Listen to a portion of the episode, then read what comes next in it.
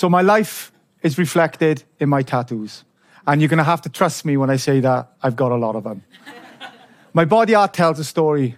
Now, my HIV tattoo is on one of my kneecaps, which is the joint that, through a career of playing professional rugby, was shot to pieces, but somehow managed to get me through one of the world's toughest Ironmen. And also, more recently, a half marathon. Now, I did these to show what living with HIV is like now. And also to illustrate that HIV doesn't restrict what I'm capable of doing, physically or mentally. The skull is dark, ghoulish, threatening.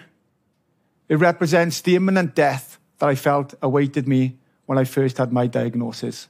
The wings underneath the skull on my tattoo signify the freedom I felt when I finally found my voice. It was almost like the dead man coming back to life.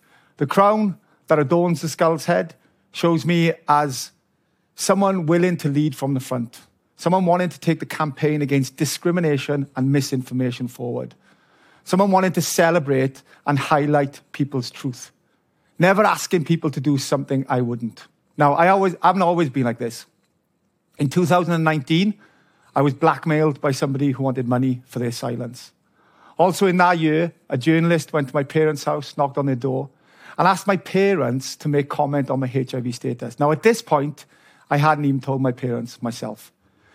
That forced me into telling the world about my HIV diagnosis way before I was ready. I was still reeling from the stigma of the diagnosis. Now, stigma is when people are seen in a negative way due to a certain characteristic, such as race, disability, sexuality, or health challenges. And it ends up with them making a moral judgment about people and it affects the way they treat them. Now, I have spent my entire adult life in the public eye. I'm an ex professional rugby union player. I played 100 times for my country, Wales, and I captained the British and Irish Lions. I always felt like I had the crowds cheering me from the grandstands. Since then, I've presented and appeared on, on many TV shows. I've had an amazing life. I felt loved by those around me and by my country. I was, I was this strong, tough rugby player who came from a simple working class background to be one of the very best at this sport. I was married to a woman, but I was living a lie. So in 2009, when I became the first openly gay male professional rugby union player, it was a defining moment for me, for sport, and for society. And even though it felt like a breakthrough moment, sadly, very few followed my path since. I am now living with HIV. It took me a long while to process it at first, right? Because I'd gone from a man who had won every trophy that he had ever dreamt of to someone all of a sudden was living a lie, was ashamed, embarrassed, isolated, afraid I was going to die, afraid to tell anyone, afraid to tell my family, afraid I was going to lose everything and everyone that I'd worked so hard for and I loved so much. I was afraid that from now on, I would be defined by a virus. Now, I felt the devastating impact of stigma and shame. And that is why I am determined to change the way people perceive HIV and other stigmatized conditions. And here's why. The stigma and shame that I felt was medically unfounded. Science and medicine has come such a long way in the last 20 years, especially around HIV, that it should be celebrated way more than it is. But people's attitudes lag way behind. The fact is, I take one tablet a day. Modern medicine prevents my HIV progressing into AIDS. It suppresses the virus in my body, which means it becomes undetectable, which means I cannot transmit it to my husband. And I live a normal, happy, healthy life. I really do. Trust me, I have never been happier.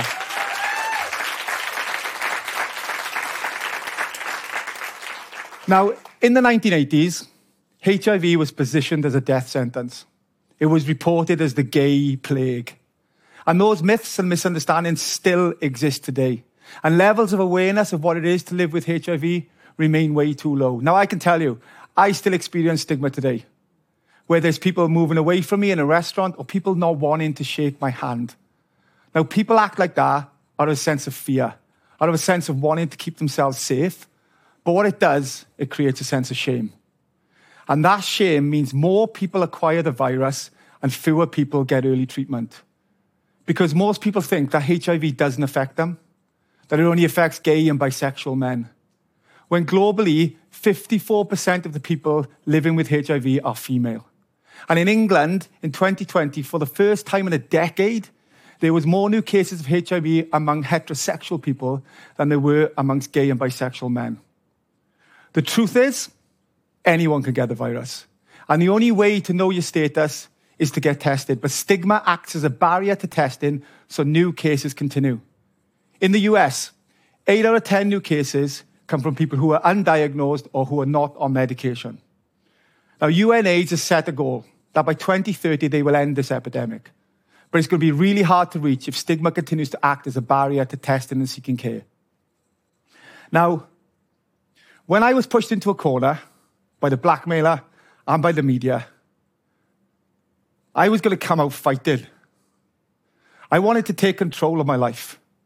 I wanted to know what it was like to feel free. I wanted to know, and I had the right to be able to live again. And I wanted anyone else who was in the same position as me to have that right as well. Now, tackling stigma is an ongoing challenge.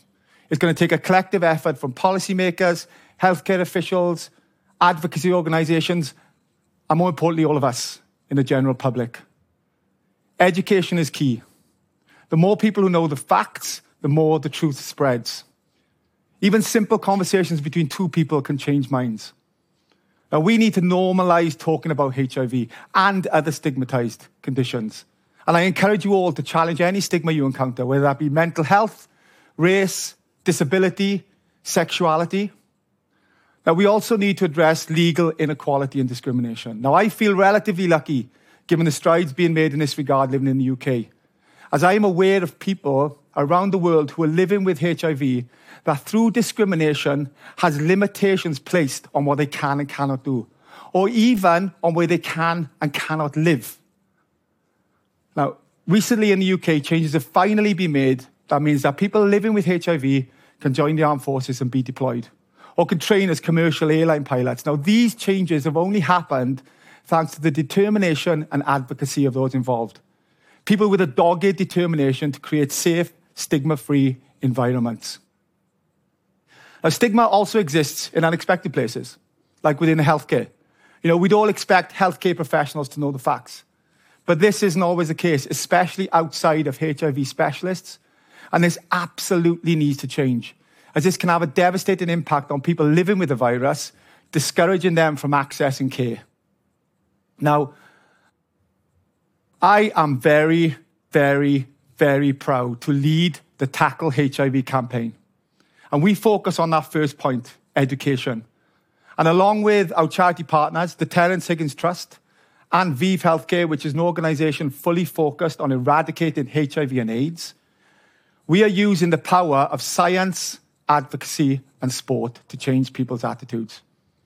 We draw on the ability of sport to affect change. Right? The love of celebrity and the compelling stories of those living with HIV can bring to change people's behavior and understanding whether that be through media engagements, a podcast with others who've experienced stigma, or live on the ground initiatives. I am passionate, passionate about demonstrating that HIV is not a barrier to anything, whether that be through me running an Ironman, half marathon, or just through my daily gym workouts, because when people can get beyond the fact that HIV is no longer a death sentence, and are on effective medication, it can become undetectable in your body, which means it's untransmissible through sexual contact. Then people living with HIV can live without fear of rejection or alienation. And so the fight continues because in some countries around the world, new cases of HIV are rising. And in all of these countries, stigma continues to exist. But I guarantee you, one day we'll reach our goal.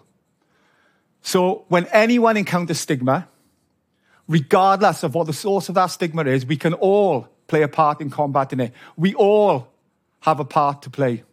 When you see or hear any cases of stigmatization, find the strength to challenge and correct it, right? Whether that be at home with your family, out with your friends, or even in the wider community. Now, the wings underneath my tattoo, Give me the strength to move beyond HIV stigma and HIV shame. And trust me, all of you, please trust me. If I can do it, then anyone can do it.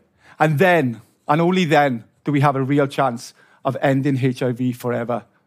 So please, please, please help me because together we can tackle stigma. Thank you so much.